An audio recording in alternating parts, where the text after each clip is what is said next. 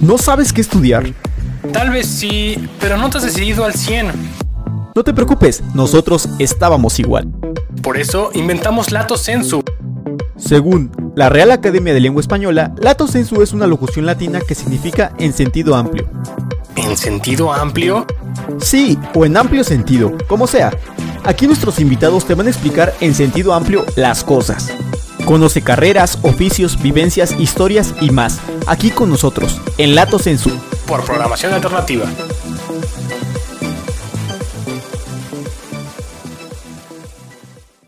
Hola, ¿cómo están? Este, yo soy Pablo.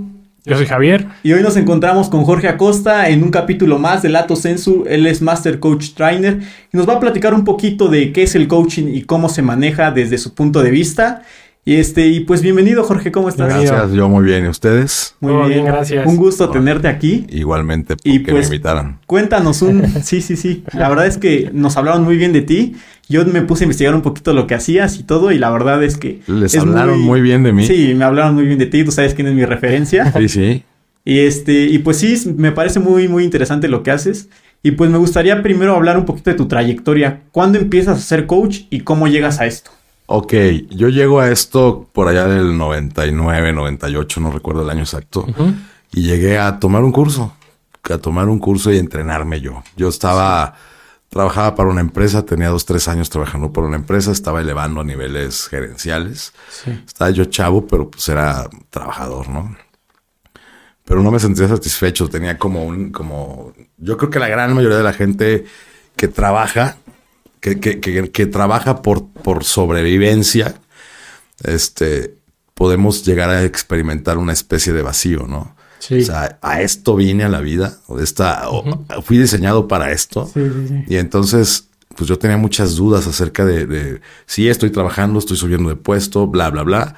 Pero esto, esto, esto, esto que estoy haciendo, no creo que sea lo mío, me decía a mí mismo. Y es que yo siento que pasa mucho eso, ¿no? La gente empieza a hacer algo y se sigue por inercia. No tiene cier- no tiene una pasión o no se define por qué está haciendo ah, este, lo que está haciendo y muchas veces les preguntas, oye, ¿y por qué trabajas ahí? ¿O por qué estás haciendo esto? Y la gente dice, Sí, pues porque gano entré bien". hace cinco años y me ha ido bien y pues Porque mantengo me y pagan. ya". Ajá, sí. Sí. Y como tú lo dices, es por supervivencia, ¿no?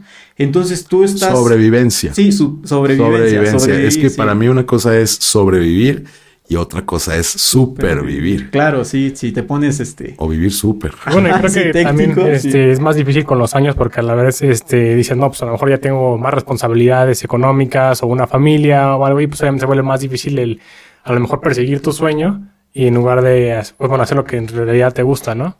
Pero fíjate, ahorita que mencionas una familia, digo, ustedes están muy chavos y al rato van a tener una familia, van a tener hijos, pero ustedes seguramente sus papás en algún momento les dicen, persigue tu meta, haz esto, Sí. llega donde a tu máximo potencial Sí, y todo claro. ese pedo, ¿no? Pero luego es, eso pasa en todas las familias, todos los papás, yo soy papá y quiero que mis hijos vivan chingón y que se sientan bien y que vayan por una pasión. ¿Y qué pasaría si mis hijos no me ven a mí que lo estoy haciendo? Sí, No, claro. Sí, o sea, lo- o sea, como hijos, no so- yo soy hijo también. Claro. Pues yo reconozco cuando mis papás no estaban caminando hacia una visión de vida con un propósito claro, sino nada más nos vamos a trabajar. ¿Para qué? Para tener comida en la mesa Claro. y Sí. ya. ¿Sí me explicó? Sí, claro. Y esa es una vida muy vacía. Y luego pasa mucho esto que en las familias no hay cierto apoyo este, a ciertas pasiones de la gente, ¿no? Entonces es como de sí tienes que este, sobrevivir, como dices tú, este, porque pues hay que perseguir la chuleta, ¿no? Y a nosotros nos funciona hacer esto y tienes que hacer esto porque a nosotros nos funciona o porque vas a ser el orgullo o porque vas a ser la siguiente generación que está haciendo esto. Y la verdad es que ese tipo de pinches pesos que le ponen a los hijos está, está muy cabrón. Y luego yo creo que ahí es cuando hay un, un parteaguas, por ejemplo, para nosotros. Yo soy abogado y él es fisioterapeuta. Pero yo tenía el sueño de hacer esto y dije, chingue su madre, lo voy a hacer, voy a comprar todo el equipo, vamos a poner las cosas y quiero conocer más gente y que me cuenten su historia de éxito y a, y a través de ellos yo inspirar a otras personas también, ¿no? Que ese es uno de los objetivos que yo tenía con este podcast y que creo que lo hemos tratado de llevar a cabo. Y creo que sí es importante que tú nos pudieras este, decir cómo llevas a alguien a que él crea en sí mismo vamos para que este Déjame saber pueda. el, el tema rápido de cómo llegué a esto, Sí, porque claro. renuncié a mi trabajo y Sí. entonces me aventé tres meses en la borrachera. Tenía 23 años, tres meses en la borrachera. Yo soy, yo nací en la Ciudad de México, Sí. pero de bebé me llevaron a Guadalajara, me quedaron en Guadalajara. Y entonces renuncio a mi trabajo y me voy de Guadalajara tres meses. Y luego mi papá me habla por teléfono y me dice, te amo. Y yo, ah, cabrón, ¿estás bien? ¿Te vas a morir o algo? No, no, no, quiero que vengas a Guadalajara. Y entré a tomar un, entrenamiento yo. O sea, me habló de qué era, no quería ir. Sí. Fui. Y entonces cuando estaba ahí, te quiero decir cómo es que llego exactamente a esto. Sí, claro. Esa es la forma física de cómo llego. Pero lo que me hizo dedicarme a esto fue lo siguiente. Yo desde muy chavo eh, me gusta leer. Les voy a contar la historia acerca de, que me gusta leer. Desde muy chavo, pero en el librero de casa me aventé primero el libro de, entre otros libros, pero el segundo libro que leí fue uno que habla acerca de Billy the Kid el pistolero y luego me aventé El Padrino. Tenía 12 años cuando leí El Padrino. Luego leí otro libro que se llama Atrápame si puedes, que tiene una película malísima, ah, con, malísima la película comparado con el libro. Y luego, este, y, cuando iba a agarrar, el siguiente libro era de un, de un ladrón de, de, arte y mi padre se dio cuenta y me dijo, no, güey, no vas a agarrar ese libro porque estás encaminándote a una carrera criminal, muy exitosa. y entonces me dice, tómale esto y me da un libro del Che Guevara, me da un libro de, de Augusto César Sandino, me da un libro que se llama Cabalgando con Villa, me da libros donde un libro de ah, Zapata, revolucionarios. revolucionarios, ¿no? O sea, si te gusta la acción, empieza a leer de estos héroes que son eh, bla, bla, bla. Y entonces voy creciendo y digo, sí, a huevo, yo quiero ser un revolucionario. Necesitamos hacer un golpe de Estado en el país, me decía yo. En loquillo. Y es que Pero, eres anarquista por naturaleza. Pues yo soy divergente. yo soy divergente. Toda mi vida he sido divergente. Nunca he, nunca he sido de seguir así como que el camino marcado, ¿no? Siempre es así como, como algo distinto. Bueno, el punto no es ese. El punto es que a los años eh, a mí me encanta el rock, me encanta la música, ¿no? Y, Fobia grabó una canción que se llama Revolución sin manos. Escucho la rola esa y dice que hace falta una revolución sin manos y digo, wow, ¿cómo se hará una revolución sin manos? Y tres o cuatro años después entro a esto, a tomar ese curso y digo, wow, esa es la revolución sin manos. Y ahí mismo dije, a esto me voy a dedicar porque necesito revolucionarme yo primero aquí mentalmente, espiritualmente y, en mis emociones. Y eso puede crear una revolución. Porque siempre hablamos de cambiar las cosas, pero las cosas no se cambian acá afuera, primero hay que cambiarlas acá adentro. Entonces ahorita que me preguntas cómo llevo a la gente, pues primero que nada, yo creo que trabajo mucho con la identidad de la gente. Porque, por ejemplo, ahorita me dices, yo soy abogado y él es fisioterapeuta. Y dices, yo soy coach. Yo creo que tú eres algo mucho más grande que un simple abogado. Él es algo mucho más grande que un fisioterapeuta y yo soy algo más grande que un simple coach. ¿Sí me estoy explicando? A eso me dedico y a eso se dedican ustedes. Pero eso somos. Yo creo que es una etiqueta social. Es una etiqueta. Nos han enseñado que necesitamos la etiqueta, el título para ser alguien pero realmente la gente termina muchas veces titulada de algo. y, ejerciendo totalmente otra cosa. Y otra cosa, y, y, con el hueco, el vacío existencial de, como te decía yo que a mí me pasaba, a esto vine. ¿Sí me estoy explicando? Sí, claro. Esto es la felicidad. Y toda la gente se dice a sí misma, no, yo soy único e irrepetible. Pero el viernes lo que hace es irse a la borrachera. Como todos. Sí, como todos. O sea, seguimos un patrón todos. Sí, claro. Vale. Entonces, ¿qué es lo que yo hago? Pues le muestro a la gente que seguimos un patrón. Un patrón le digo yo a la gente que es y me dice, no, pues un patrón de conducta y esto lo otro. No, un patrón es el que manda, cabrón. ¿Sí me explico? Sí, Evidentemente estoy hablando de un patrón de conducta, pero un patrón es el que manda. ¿Por qué haces lo que haces? ¿Por qué reaccionas como reaccionas? ¿Por qué piensas como piensas? Güey, ¿por qué sientes lo que sientes? Porque muy, muy pocas veces nos preguntamos por qué estoy pensando, sintiendo y actuando así. ¿Sí me explico? Y ya cuando la cagamos, ya cuando perdemos algo, ya cuando no llegamos a donde queremos llegar, nos decimos, sí, ¿por qué lo hice? No sabía, no pensé. Si me estoy explicando, le puedo preguntar a alguien, ok, te diste en la madre. ¿Por qué te diste en la madre? No sé. Y es evidente, o sea, es evidente, no sabes. Lo que hiciste fue obedecer el patrón. ¿Sí me explico? Sí, al final de cuentas te llevó a ese camino, a ese tipo de resultado. Así es. Vivimos en la inconsciencia. ¿Qué es inconsciencia? No saber. No saber algo. Y entonces el, la bronca es que la gran mayoría de la gente se disfraza de sabiondo. O sea, no, yo ya me lo sé. ok, ¿qué hago también? Le muestro a la gente, si ya te lo sabes, ¿por qué no lo ejecutas? La gente cuando llega contigo, ¿qué es lo que busca? Porque, bueno, supongo que a lo mejor dicen, bueno, yo no sé ni qué pedo que hago aquí, pero bueno, vine aquí porque me recomendaron o porque me siento mal emocionalmente, o, o cómo es que llega a ti la Normalmente gente? la gente no llega sintiéndose emocionalmente mal. Hay quien sí, pero el común denominador no es gente que se llega sintiendo mal. Es gente que sabe que hay más para ellos. Es gente que llega a un punto de quiebra en su vida donde dicen esto es ser un parteaguas, un antes y un después. Y también hay gente que de pronto alguien tomó un entrenamiento conmigo y dice, oye, te veo que te, que no estás bien y te quiero presentar a Jorge para que te, te aliviane, ¿no? Pero la gente, el 90% no llega rota, sino llega a perfeccionarse. ¿Sí me estoy explicando? Ok, sí. Y, y ahí retomando un poquito lo que hablabas, somos animales de hábitos, como, como lo dices. Somos animales de, hábitos. Sí.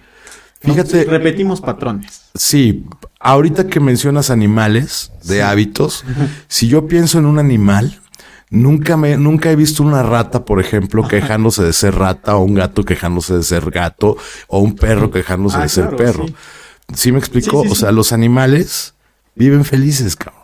Sí, el problema es eh, el, el don del saber o el castigo del saber que Así tenemos. es, o sea- Entonces a eso iba contigo y con esto que hablamos de tu, pues, tu analogía con Morfeo de Matrix. Ok, ahorita vamos para allá. ¿Somos ajá. animales de hábitos? No, pienso que somos más bien como computadoras de carne, ¿sabes? Y tenemos todos un biosoftware. Así es. Vivimos, ahora sí que mencionas Matrix, todos vivimos conectados a la Matrix y no nos damos cuenta. Sí. Y entonces pasa que, checa, nos puede estar yendo muy bien. Sí. Y de pronto algo hacemos, una pendejada y nos caemos y rompemos con lo que nos estaba llevando a hacer las cosas muy bien. ¿Vale? Sí. Y no sabemos de dónde llegó eso. Pero llegó de una forma de, de regresarme al origen. O sea, te está yendo muy bien. ¿Crees que puedes? Ok, chingón. Pero nos metemos el pie porque la Matrix nos dicta que nos metamos el pie. ¿Sí me estoy No, explicando? sí, perfecto. A todos nos ha pasado alguna A vez. todos nos ha pasado y hay, y hay gente que le pasa todos los días y que no entiende por qué. Sí, claro. Y que ya leyó el libro de los pedorros que tienen mucho éxito, y ya leyó el libro de las cabronas que enamoran a los pendejos, y ya leyó el libro de las siete leyes espirituales de no sé qué, y ya leyó el libro de tú puedes hacer no sé qué con tu vida. Y por más que lean y lean y lean y lean, muchas veces no llegan a nada. Sí. ¿Sí me explico? No llegan a nada porque, porque leen el libro. Ay, güey, pero no lo ejecutan, pero no lo ejecutan. Trapo. ¿Me explicó? No lo ejecutan. Es como, por ejemplo, yo le decía a alguien, oye, un libro de Robert Kiyosaki, ¿has leído a Robert Kiyosaki? ¿Saben quién es? Y me dicen, sí, ¿Te lo paso? he leído, por favor. He leído a Robert Kiyosaki. ¿Y conoce algún millonario que haya leído a Robert Kiyosaki? O sea, que se haya hecho millonario. Y me dice, no, yo sí, a Robert Kiyosaki. Claro. Porque él lo está ejecutando, pero tú nada más lo estás leyendo. Yo siempre pienso que este. Lo voy a poner por sí, acá. Sí, sí, Sí. Que en ese sentido digo, para que alguien que ha hecho o tiene éxito te va a vender su fórmula secreta. Es su fórmula secreta y él ejecuta y todo, pero creo que cada uno va forjando su propia fórmula porque no a todos nos funciona lo mismo, ¿no? Entonces ahí cuando yo pienso, bueno, ¿y cómo realmente aplicas todo eso que lees o de qué te sirve leer tanto? Entonces no sé si tú nos puedas orientar en esa parte. Mira, yo, yo, este, se los voy a decir así brutalmente, Sí. una de las primeras frases que le digo a la gente y cae el 20 de algo, ¿no? Todos, en algún punto, mm, les decía, nos disfrazamos de sabiondos. Sí. Todos queremos quedar como el chingón del cuento, ¿vale? Sí. El pendejo es el que gobierna, el pendejo es el que juega en la selección, el pendejo es el que manda en la empresa, el pendejo lo suben de puesto, bla, bla, bla. ¿Ok? Sí. Y yo les hago esta, esta reflexión a la gente, o sea, les los llevo, ok, está bien padre que el pendejo sea el que gobierna y todos esos. ¿ok? Pero checa que hay pendejos con resultados chingones. Eso Porque sí. ser el gobernante es un resultado chingón. Sí, claro. Si estar en las elecciones es un resultado chingón. Que te suban de puesto o ser el dueño de la empresa es un resultado chingón. Entonces, ¿de qué te sirve a ti sentirte tan chingón con unos resultados Pendejo. tan pendejos? Claro, sí. Sí, me explico. Yo prefiero ser un pendejo con resultados chingones. Que el mundo me señale. Que el mundo me señale y que diga, este güey es un tonto. Pues sí, soy un tonto. Pero con resultados chingones. ¿Sí me explico? Sí, Entonces, muy buena analogía. Sí, no, es que, es que no tengo tiempo. Me encantaría poder aventarme un año trabajando con una persona o con un grupo de personas para poder sacarlos de esa zona de confort en la cual están viviendo, en la cual están sobreviviendo y podérselos decir de una forma muy elegante. Y no hay nada más elegante que sacarlos de un madrazo de su zona de confort. Sí, Sí, me explicó, Sí, pero no sé, a ver, ¿qué, ¿qué fue lo que originalmente me preguntaste? Este, que cómo realmente, o sea, todo el mundo se cree lo que leen los libros y todo eso, pero al final de cuentas, si realmente aplican. sirviera, no, no, no se ve aplicado en, en su vida diaria, ¿no? Realmente eh, tú desde tu, pues ahora sí que desde tu, este, trinchera, ¿cómo haces que la gente realmente aplique algo a su vida, que haga un cambio? Ok, real? te lo acabo, te, te acabo de, de- de- de- les acabo de relatar esta, esta frase, ¿no? O sea, este asunto. Leo el libro, por ejemplo, y no lo ejecuto. porque El libro tiene, digamos, la salsa secreta. Sí. El libro nos dice qué hacer. ¿Para qué? Para tener. Sí. Y ahorita les dije, tú te defines como un abogado, yo me defino como un coach, tú como un fisioterapeuta, pero eso no somos. Sí. Entonces, el asunto de la salsa secreta del libro no funciona mientras yo no me transforme en el ser que va a tener ese resultado. ¿Sí me estoy explicando? Sí. Sí. Mira, tú tienes aquí un Spider-Man, Sí. ¿ok? Este güey era Peter Parker. Y hasta que matan al tío y meten y se meten un pedo emocional y dicen, chin, yo pude haberlo hecho. Deja de ser Peter Parker para decir, a partir de hoy voy a ejecutar y a ejercer mi poder. ¿Sí me explico? Sí. Voy a dejar de ser el simple estudiante que nada más está viendo por sí mismo para ser el héroe de mi propia historia. ¿Sí me explicó? Sí, Entonces, ¿el libro funciona? ¿El curso funciona? Sí, sí funciona. Funciona para quien lo está cobrando. Claro. ¿Es emocionante? Sí, es emocionante. Pero lo que yo hago con la gente no solamente es pasarles la información de la salsa secreta, sino lo que hago es desnudarles su verdadero ser. Obsérvate, este eres y este puede ser. ¿Qué necesitas crear? ¿Qué pasos dar? O qué dejar atrás, ¿no? Sí, o qué dejar atrás para poder ser. Disfra- Ahí te va, también le digo a la gente, disfrázate, cabrón. Ujú. Disfrázate. Pongo un ejemplo con los Teen Titans. ¿Conocen a los Teen Sí, Titans? sí. Bien pendejo está el ejemplo, pero está súper bueno. O sea, es un día Raven. Ah, eh, sí, se visten todos de Robin, ¿no? Así es. Sí, se visten de Robin y entonces entre ellos platican. ¿Y quién eres? Robin. Robin. Todos se dicen Robin. Y cuando salvan al pinche Robin, ¿cómo le hicieron? Pues es que no lo hicimos nosotros, lo hizo Robin. Entonces es vístete de Robin. O sea, tú te sientes a tú mismo que no puedes. Entonces busca un modelo y vístete de él y compórtate como él y háblate a ti mismo como él. Porque de nada sirve leer el libro Claro. Porque el cuate que escribió el libro se la cree y él se comporta como. Y si yo leo el libro y no me la creo y me sigo comportando como el imbécil, pues no voy a llegar a ningún lado. Entonces, ¿qué hago con la gente? Desnudo su verdadero ser. Le muestro que él es el ser humano más importante, más grande y que tiene todo en el paquete. No le voy a decir a la gente, por ejemplo, hablábamos hace un rato antes de la entrevista de motivación. No, yo a mí no, yo no creo en la motivación. No creo en, en motivar a la gente porque la motivación por sí sola motiva la acción, pero no, eh, no desnuda, no engrandece, no enriquece el ser. La gente nos eh, definimos. Yo soy Jorge, tú eres Pablo, Sí. Sí, nos definimos y Sí. mi nombre no me define. Mi nombre es un código fonético para, identificarme.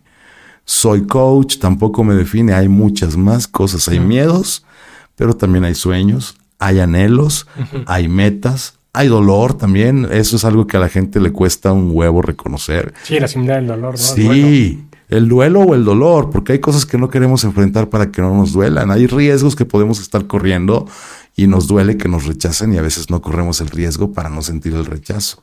Y es algo muy humano, o sea, que uno mismo se ponga las limitaciones, ¿Tú ¿no? crees que es muy humano? Yo creo que pasa mucho y que todos, todos lo hacen muy comúnmente. Es como de no, no te metas ahí porque ya hay broncas. No, no hagas esto porque tal persona lo intentó y la cagó. Yo- y, y más que por lo que te diga la gente, sino por las ideas que te vas creando en tu cabeza. Por la vas- Matrix. O sea, es la, la Sí. información que está programada Sí. en la Matrix. Yo ayer le preguntaba a alguien, ¿has visto un bebé tímido? Y me dice, no, los bebés no son tímidos, los bebés comunican, lloran y esto y lo otro, pues no son tímidos. Entonces, ¿de dónde chingados sacas tú que tú eres tímido si cuando llegaste no eras tímido?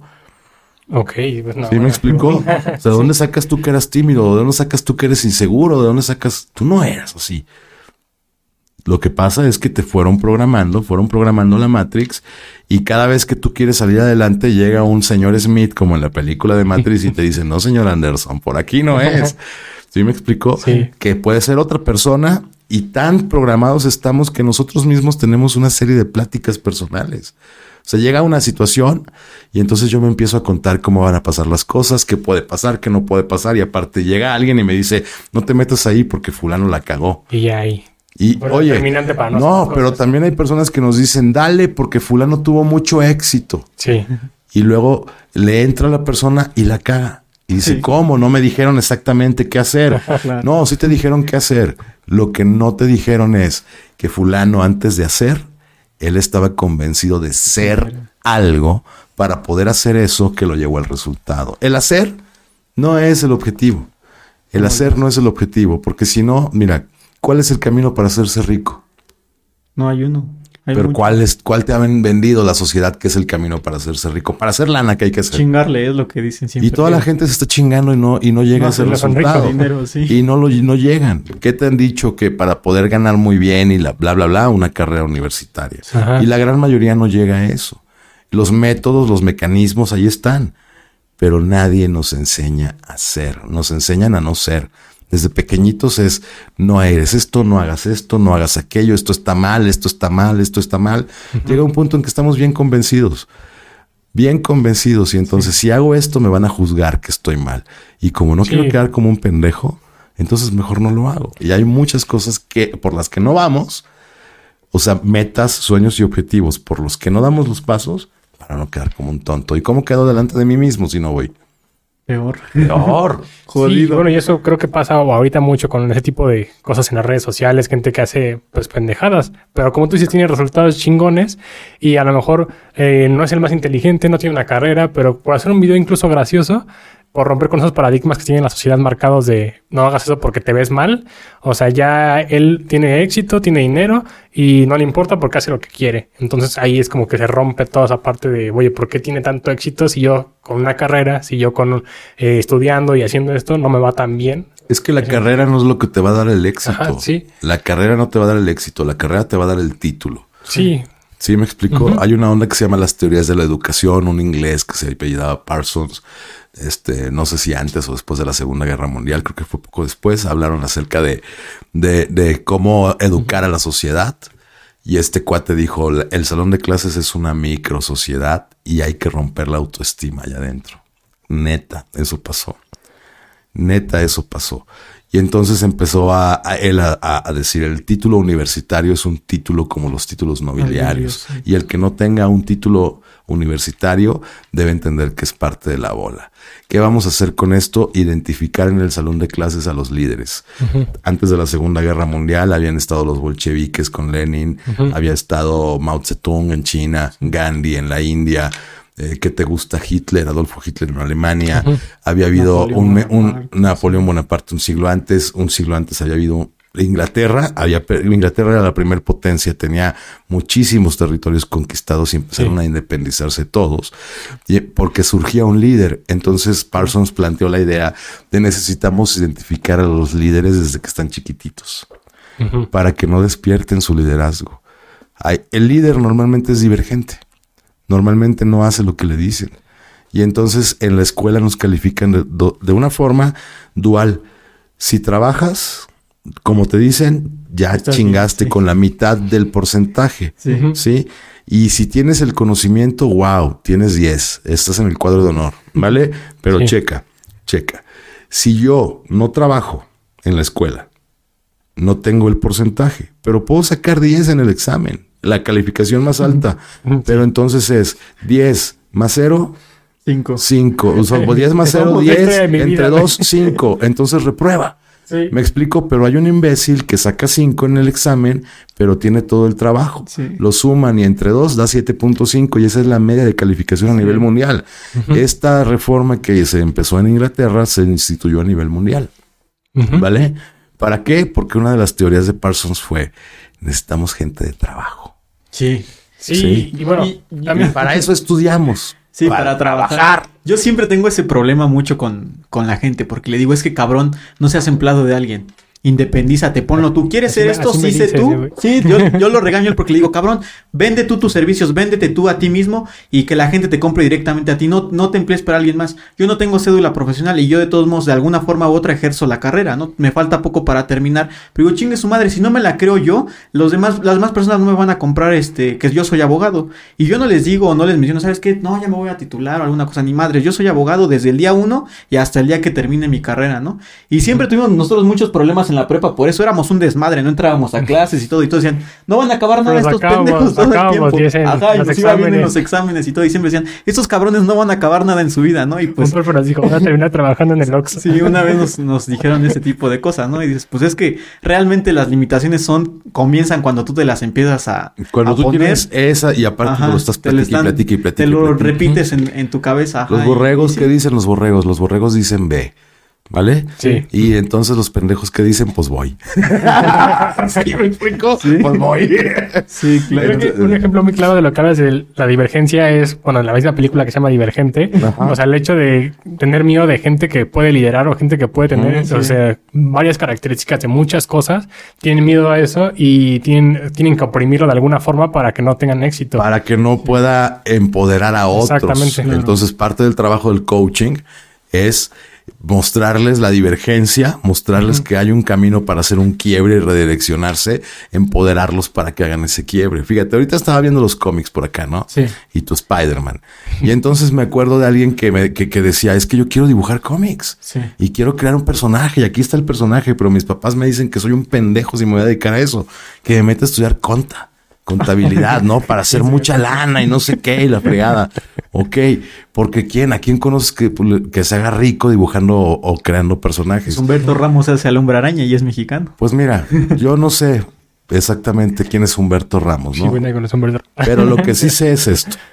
Lo que sí sé es esto, que una película de Spider-Man deja 1.500 millones de dólares. 1.500 millones de dólares por 20, multiplícalo por pesos, ¿no? Sí, claro. O sea, estamos hablando de que si tus papás te están diciendo que hagas algo que te deje lana, pues ese es el camino, muy probablemente. Ese es el camino. This is the way, como dice en el, en el Mandalorian. Así es. Yo le muestro a la gente y les enseño tres, entre todo lo que les digo, les digo, este es el camino. El destino lo es todo. Y sí, señor, dale, dile que sí a las oportunidades. Las oportunidades llegan, que hablamos en México mucho, se habla de, de que no hay oportunidades. Sí, sí hay oportunidades. Si me estás viendo, si me estás viendo y alguna vez has dicho que no hay oportunidades, piensa en cuántas pinches oportunidades dejaste ir esta semana. Y te vas a dar cuenta de que sí hay oportunidades. Lo que pasa es que tú las has dejado pasar.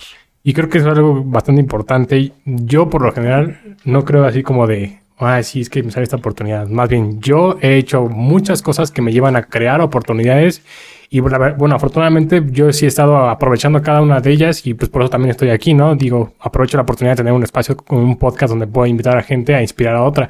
Y creo que esa es la, parte importante de cada uno, el que tú vayas creando tus oportunidades, tú crees tu camino, porque, o sea, la puerta a lo mejor tiene suerte y, y tiene, se abre una puerta para ti. ¿Verdaderamente existirá la suerte? Yo no creo. Yo tampoco, yo tampoco. Creo que sí hay puertas que se abren. Ajá son oportunidades. las oportunidades están todos los días, pero tú las tomas. Más que la suerte, existe la elección. Sí. Sí, la elección. Porque puede haber alguien que nazca en un lugar donde la puerta no solamente está abierta, sino está abierta y entran un chingo de cosas.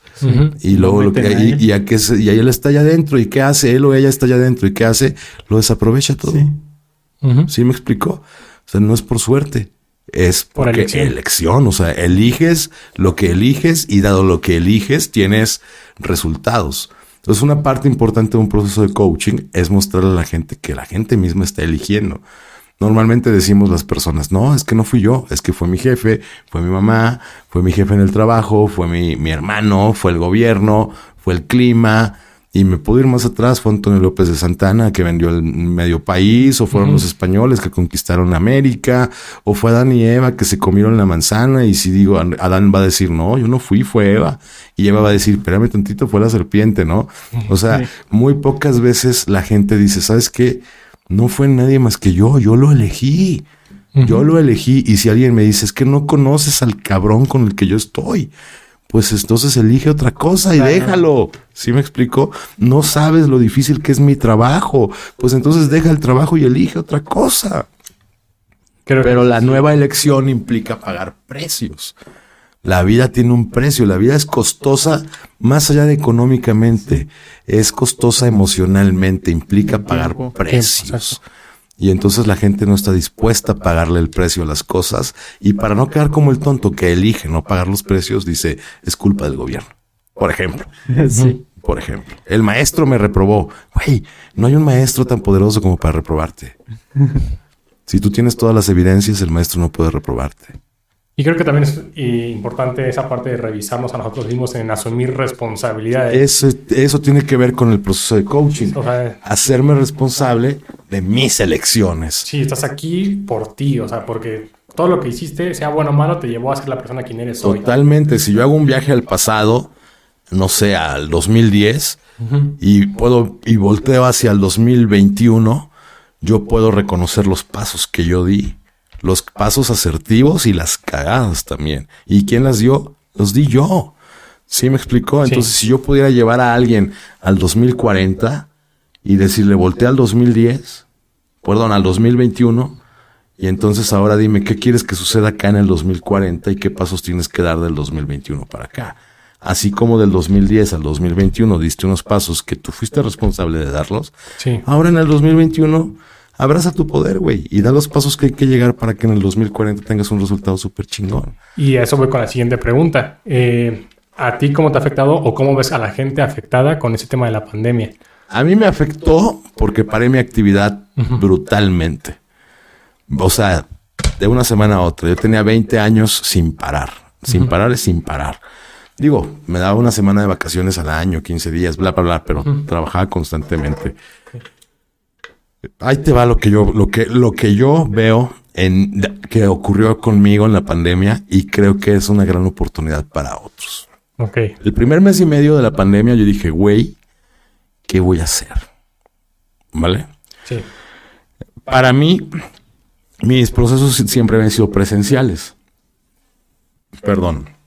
Y entonces dije, hice lo mismo que ustedes, monté un estudio.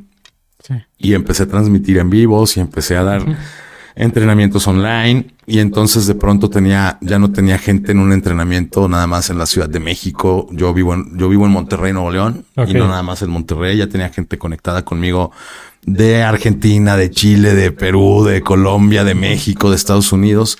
Pero el punto es que a mí lo que yo lo como manejo el coaching y siempre hablo acerca de que la gente tenemos conversaciones internas, dada la programación de la Matrix. Lo que yo hice fue, a ver, güey, necesitas cargarte las actualizaciones y cambiar tu propia conversación. ¿Vale? Esto no es una pandemia, me dije yo. Así es. Pero yo me dije, esto para mí no es una pandemia. Para mí esto es un capullo. Me vino la palabra cocún, capullo. ¿Vale? Y dije, estoy en un capullo el cual en algún momento se va a abrir y yo tengo que salir mucho más poderoso que antes. Sí, una metamorfosis. Así es, tengo que utilizar este tiempo para la metamorfosis. Cerré mi, mi negocio cerró en, durante el tiempo allá en Monterrey. Eh, mis empleados se fueron. Mi departamento, en algún momento tuve que dejar mi departamento porque la pandemia, bla, bla, bla. Pero entonces en todo el asunto era ok, es que todo ya cambió, tú quieres seguir el mismo sentido de la calle, pero ya cambió y si sigues por ese sentido todo te va a dar, te va a dar en la madre. Entonces ahora necesitas reinventarte. ¿Me explico? Y para mí ha sido un regalo. La pandemia ha sido un regalo. Más que pérdidas, ha sido recompensas personales. Y eso es porque tú has aprovechado la oportunidad de hacerlo. Sí, pero la oportunidad interna, ¿sabes?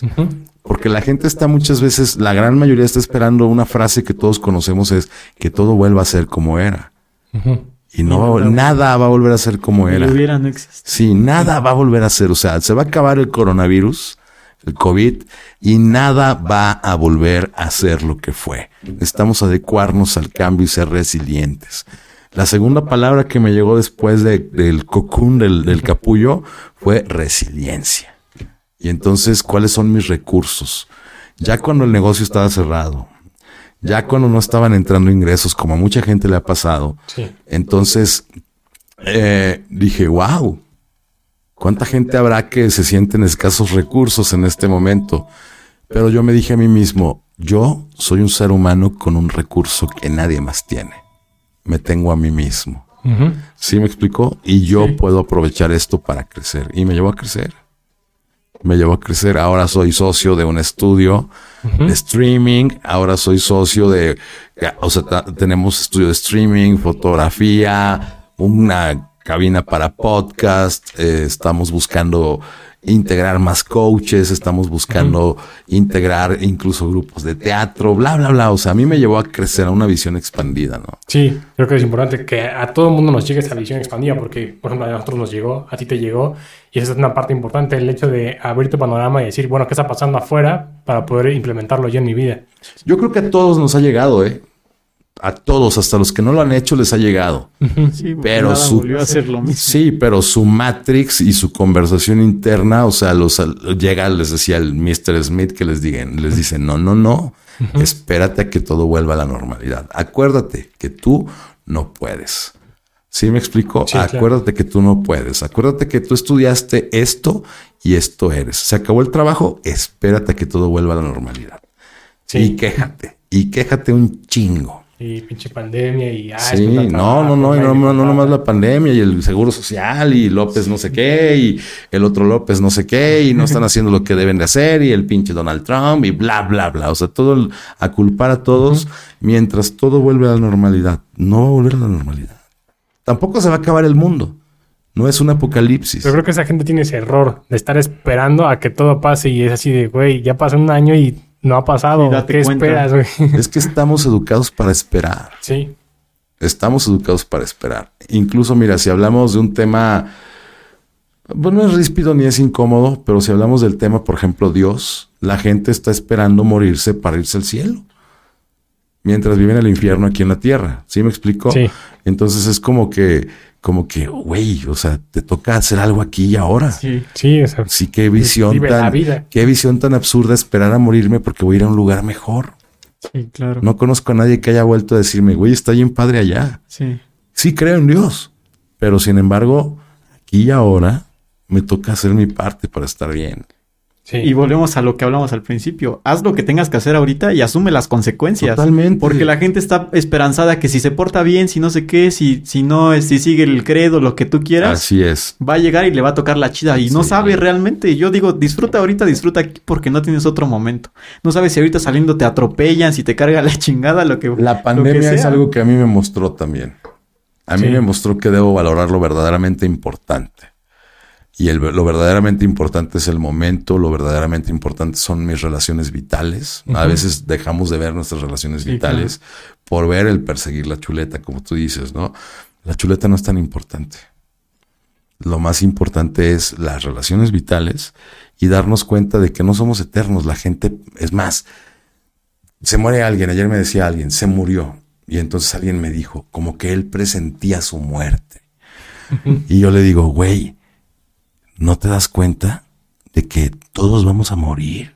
O sea, si en ese caso, pues si todos tuviésemos claro eso, es como no es que presenta mi muerte, es que es lo que sigue. Y es algo que la pandemia también nos ha dejado en claro. Por eso digo. El día siguiente se puede morir alguien. Sí, sí. Hoy podemos estar platicando aquí a todo dar, mañana enfermar de tos por el COVID y dentro de ocho días estar en sepultados o en una urna cremados.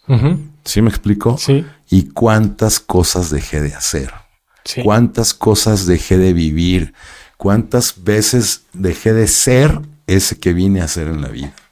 ¿Sí me explico? Sí. Entonces, yo creo que un proceso de coaching nos puede renovar, sacar de la sobrevivencia para mostrarnos la supervivencia, o sea, el supervivir. Sí. Algo así.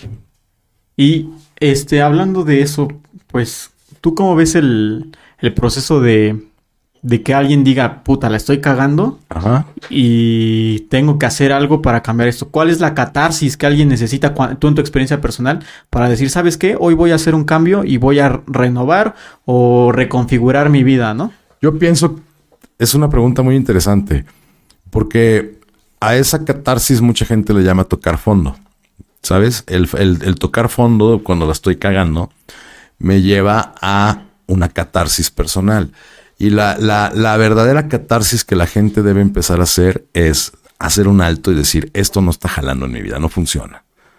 No funciona. Pero tenemos tanto miedo de perder, tanto miedo de perder la, lo que aparentemente somos, lo que aparentemente tenemos, que seguimos cagándola en la idea de que, nos, de que estamos ganando. Déjame vivir mi vida, dice la gente, ¿no? Y la sigue regando. Entonces, la verdadera catarsis que debe hacer la gente es reconocer, reconocer en qué la estoy cagando y aceptar mi responsabilidad. Yo soy responsable de lo que estoy creando y soy responsable de lo que voy a crear y hacerse la pregunta, una pregunta súper importante. ¿Qué quiero crear? Ahí te va. Cuando estamos en, la, en, la, en el error, tenemos reacciones automáticas. La gente común y corriente, cualquiera tiene reacciones emocionales automáticas. ¿Vale? Sí. Pero la gente que no es cualquiera, porque tú y yo no somos cualquiera, podemos no hacerle caso al momento emocional, sino hacerle caso a la intención consciente que tenemos. ¿Qué quieres crear? ¿A dónde quieres dirigirte? ¿Qué quieres lograr? Si lo que quieres lograr es una vida de mierda, pues dale, la estás cagando súper. ¿Me explicó? Pero si lo que quieres lograr es otra cosa, intenciónate en eso. Y cuando llegue el momento ese súper feliz de cagarla, porque hay momentos muy felices en donde la cagamos, no le hagas caso a la idea de voy a ser súper feliz esta media hora con lo que me voy a meter, por ejemplo. Sí. O no, o no le hagas caso a voy a, estoy sintiéndome súper infeliz porque me siento muy enojado. No reacciones. No reacciones. Intenciónate. La verdadera catarsis que tenemos que hacer es intencionarnos. Podemos elegir quién yo soy en determinado momento. Algo que una vez me dijeron en alguna plática es cuáles son tus fichas para jugar cuando pasa alguna cosa. Por ejemplo, no sé, tienes algún problema, ya sea por enojo, ¿qué fichas salen tuyas? No sé, la ira, el descontrol, el, el ser, no sé, grosero. Y me decían, ¿qué fichas usas? Y digo, no, pues a lo mejor soy grosero, a lo mejor este, tengo ira o enojo. Me decían, deshazte esas fichas y cambia otras fichas por las cosas buenas que tú tienes. O sea, tu ficha de, ¿sabes qué? Es comprensivo, Sí, como un análisis foda, ¿no? O sea, tus fortalezas y debilidades. Sí. Sí. ¿Ya vieron la serie de Gambito de Dama? No. ¿No? ¿Se las han recomendado? Sí. Sí. Véanla. Véanla, porque hay una, hay una, una escena en particular donde ella dice que está revisando el juego que tuvo. O sea, estoy revisando todas mis jugadas, porque siempre quedaba en segundo lugar. Todas mis jugadas. Reviso todas mis jugadas, todos los movimientos que di para no repetirme. Sí. ¿Sí me explico? sí, claro. Para no repetirme. Estamos muy acostumbrados, te decía, un bebé no es tímido, pero estamos muy acostumbrados a etiquetar a la gente. Simple, si se cae es un pendejo. Eso ya es una etiqueta. Sí. Eso ya, ya es una etiqueta. Entonces la verdadera identidad de la gente la vamos ocultando. No es que no tengamos cosas buenas o cosas poderosas. Sí las tenemos. Nos da miedo mostrarlas para no quedar como un tonto. Entonces lo que tenemos que hacer es empezar a ofrecerle identidad a la gente, eh, resucitar sus posibilidades, porque todos tenemos grandes Y posibilidades. que busquen su identidad. A lo mejor, a lo mejor es recordarle también su ¿Quiénes identidad, quién eres, porque la gran mayoría de la gente cuando se equivoca decimos es un pendejo, es un bueno para nada, es un tonto, es violento, es bla bla bla, y no le recordamos lo que verdaderamente vale. Entonces lo que hacemos es robarle su identidad en lugar de ofrecerle el honor que le da la identidad. No, y, al con- y yo creo que existe una cultura de, de no cagarla, de Ajá. que no te metas en pedos, de que no. Pero realmente alguna vez vi, y lo vi en Club de Cuervos, creo, con el, ya ves que tenía sus frases del Walter Bazán. Sí, sí, sí, sí, sí. El camino del éxito está pavimentado con fracasos, ¿no? Y, Así es, y es. eso es una, es una realidad, ¿no? O sea, cágala las veces que las tengas que cagar, güey, pero ten claro para dónde vas y cómo vas a, a Y no reaccionar. a Hazte responsable, como ya lo habíamos mencionado Así anteriormente. es. ¿Qué es lo que, que no pasa? O sea, te dicen, no, no vayas por ahí porque hay peligro, hay problemas, te puedes quedar sin dinero, puedes ser infeliz. Y tú dices, déjame experimentar, güey, porque no vas a sufrirla tú, la voy a sufrir yo o la voy a disfrutar yo si es que me sale chida, ¿no? Así es. La Yo vida es... La gran mayoría de la gente sufre en algún momento, ¿no? Entonces, el único camino que yo veo viable ahorita es disfrutar lo que hay. El éxito, así como está pavimentado de fracasos, el éxito está lleno de mierda. Sí. La neta es esa, está, es un, está lleno de mierda el éxito. entonces piensa que eres un ganadero. Sí. Sí, piensa que eres un ganadero y ve tu éxito, lo que quieres tú lograr, imagínatelo como miles de cabezas de ganado. Seguramente si lo que quieres lograr lo puedes imaginar como miles de cabezas de ganado, vas a decir toda esta mierda, pues es la mierda que cagaron mis miles de cabezas de ganado. ¿Sí me explico? Pierde el asco, exactamente. Éntrale, éntrale. ¿Quieres lograr algo? Va a haber mierdas para lograrlo. Ensúciate. Ensúciate. Y en estos... Ojo, ensúciate, pero no ensucias a nadie más. Sí, claro. Eso es muy importante. Sí, o sea, sea ecológico. Haz lo que sea necesario. No lastimes a otros, pero haz lo que sea necesario. Y ensúciate las manos. En ese tiempo que tú ya llevas tantos años en esto, ¿alguna vez te has sentido sin identidad o alguna vez has perdido como que el camino? Sí, y- totalmente. y has Totalmente. querido, no sé, renunciar a esto? No. No, no, no. No, esto es mi pasión. Yo siempre he dicho que tengo desde los 23 que no trabajo. ¿Sale? O sea, Sí, que no... yo- lo que digo es no me alquilo. Sí. Eh, sí, obviamente sí trabajo, sí tengo una actividad, pero para mí no me, no me representa una carga energética como el, puta, tengo que ir a trabajar, ¿sabes? Sí. Sino yo hago lo que me divierte, me encanta, me fascina. Sí ha habido muchos momentos en los que me he caído, mu- muchos momentos en los que me he caído, muchos momentos en los cuales he dudado, muchos momentos en los cuales cosas me han dolido. Eh, al final, al final pienso en esos momentos, a mí también me gustan mucho los cómics. Al final pienso, pues sí, güey, o sea, te duele. Te duele porque eres un héroe. No hay héroe que no tenga dolor. No cualquiera le entra esto y lo supera y le da la vuelta y no cualquiera maneja esta circunstancia, no cualquiera se levanta sintiéndose mal, no cualquiera le da la vuelta a la vida aún y con todo el dolor que puedes estar experimentando. Pero seguramente Leónidas de los 300 Sí. eh, enfrentó lo que sea. Peter Parker enfrentó lo que sea. Bruce Wayne enfrentó lo que sea. Clark Kent enfrentó lo que sea. Entonces, Jorge, ¿qué te toca a ti enfrentar para que tú puedas en algún punto de tu vida decir, estoy orgulloso de que lo enfrenté, cabrón? ¿Sí me explico? sí, y sobre todo que mis hijos digan, Ese es mi "Güey, jefe". ese es mi papá, cabrón. Ese es mi Sí. papá. Y a eso va mi siguiente pregunta. ¿Cómo lo vio tu familia a la edad de 23 años que fueras a dedicarte a esto? ¿Y cómo lo ve tu familia actualmente, tus hijos, no sé, tu esposa? Eh, Soy divorciado. Soy, ahorita que hablas de, de- del romperme o del de caerme o si he dudado, fíjate, como coach, o sea, para mí fue un golpezote el tomar la decisión juntos de vamos a divorciarnos, ¿no? Pero lo tomamos de una forma en que funcionara. ¿Cómo lo vio mi familia en un principio? Mi papá siempre ha sido como un soñador. Mi padre siempre ha sido, siempre fue como un soñador que no persiguió sus sueños. Entonces mi padre lo que decía era, dale, si es por aquí, dale, dale. Y mi madre no, mi madre me decía, búscate un trabajo, estudiaste tal cosa, estudié psicología, búscate un trabajo, bla, bla, bla. Este, y yo dije, no, porque en un principio, cuando empecé a dedicarme a esto, pues no ganaba mucha lana, ¿sabes? Sí. Como en cualquier emprendimiento, o sea, no había lana. Era invertirme a mí mismo. Y había quien me decía, es que no tienes lana para invertir. Es que la gente que tiene grandes resultados, lo que tiene no es lana para invertir, sino se invierten a sí mismos y la lana llega. Tiene ganas de hacer Sí, las Así cosas. es. Entonces, ¿cómo lo veían mis padres? Mi padre decía, adelante. Mi madre decía, haz otra cosa. Actualmente mis padres dicen, qué chingón que hiciste lo que hiciste. ¿Vale? La mamá de mis hijos también se dedica a- se dedicaba a algo parecido a lo que yo hago. Eh, y pues ahí siempre fue como, siempre fue como trabajar juntos, crear juntos. Y mis hijos vienen turbocargados. O sea, turbo, mis, mis chavos están pequeños. Mi hija tiene 10, mi hijo tiene 7, pero traen como un chip como revolucionado, ¿no? Con ideas de lograr y conseguir y, y este, y si les pregunto, dicen, pues es que mi papá a, a esto se dedica. Mi papá a esto se dedica y lo vemos que se levanta, se cae, pero se levanta. Lo vemos que está creando. Sí, me, me captas. Me, Sí. me acuerdo en coaching hablamos mucho de responsabilidad y compromiso y mi hija, entre todas las palabras que decía cuando estaba pequeñita, era mi con permiso es en lugar de compromiso. O sea, él ya lo tenía. Mi con permiso es este. Y el permiso, ¿quién te lo da? Y ella entonces reflexionaba ella de dos, tres años y decía, yo me doy mi con permiso. o sea, yo me doy el permiso.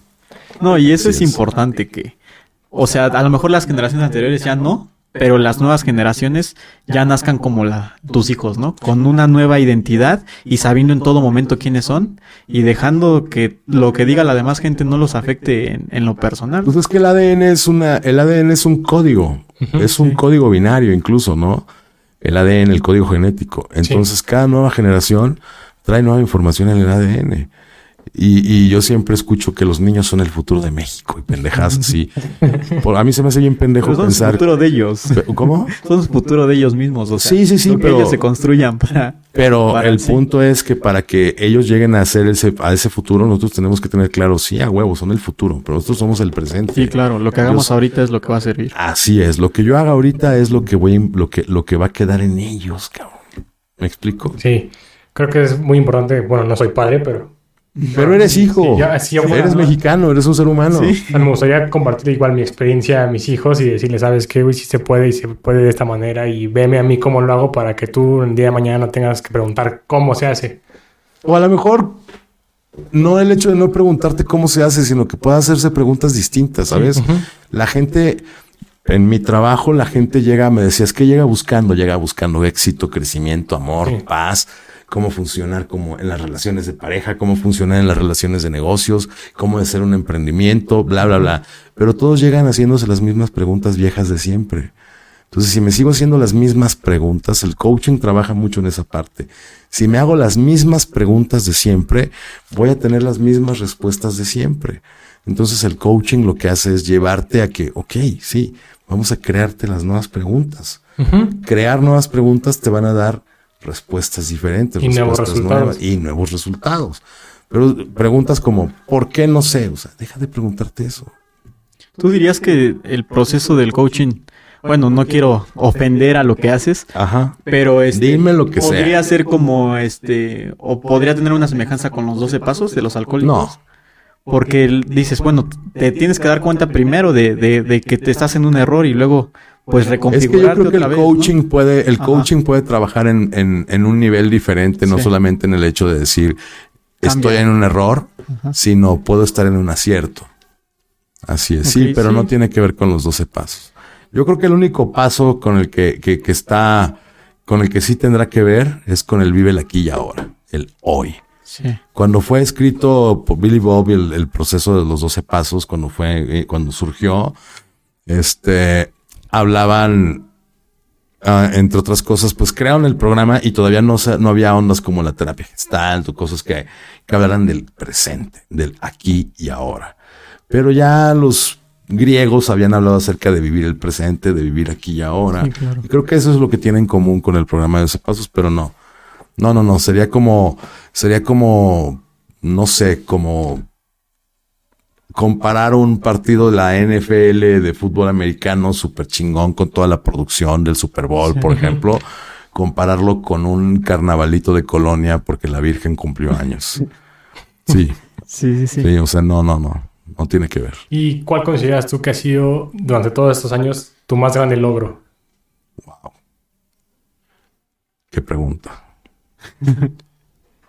Es que puedo, es que puedo tener muchas ideas acerca de lo cual ha sido mi más grande logro, ¿no? Mi familia ha sido un logro. Sí, sí. Eh, vivir como quiero ha sido un logro.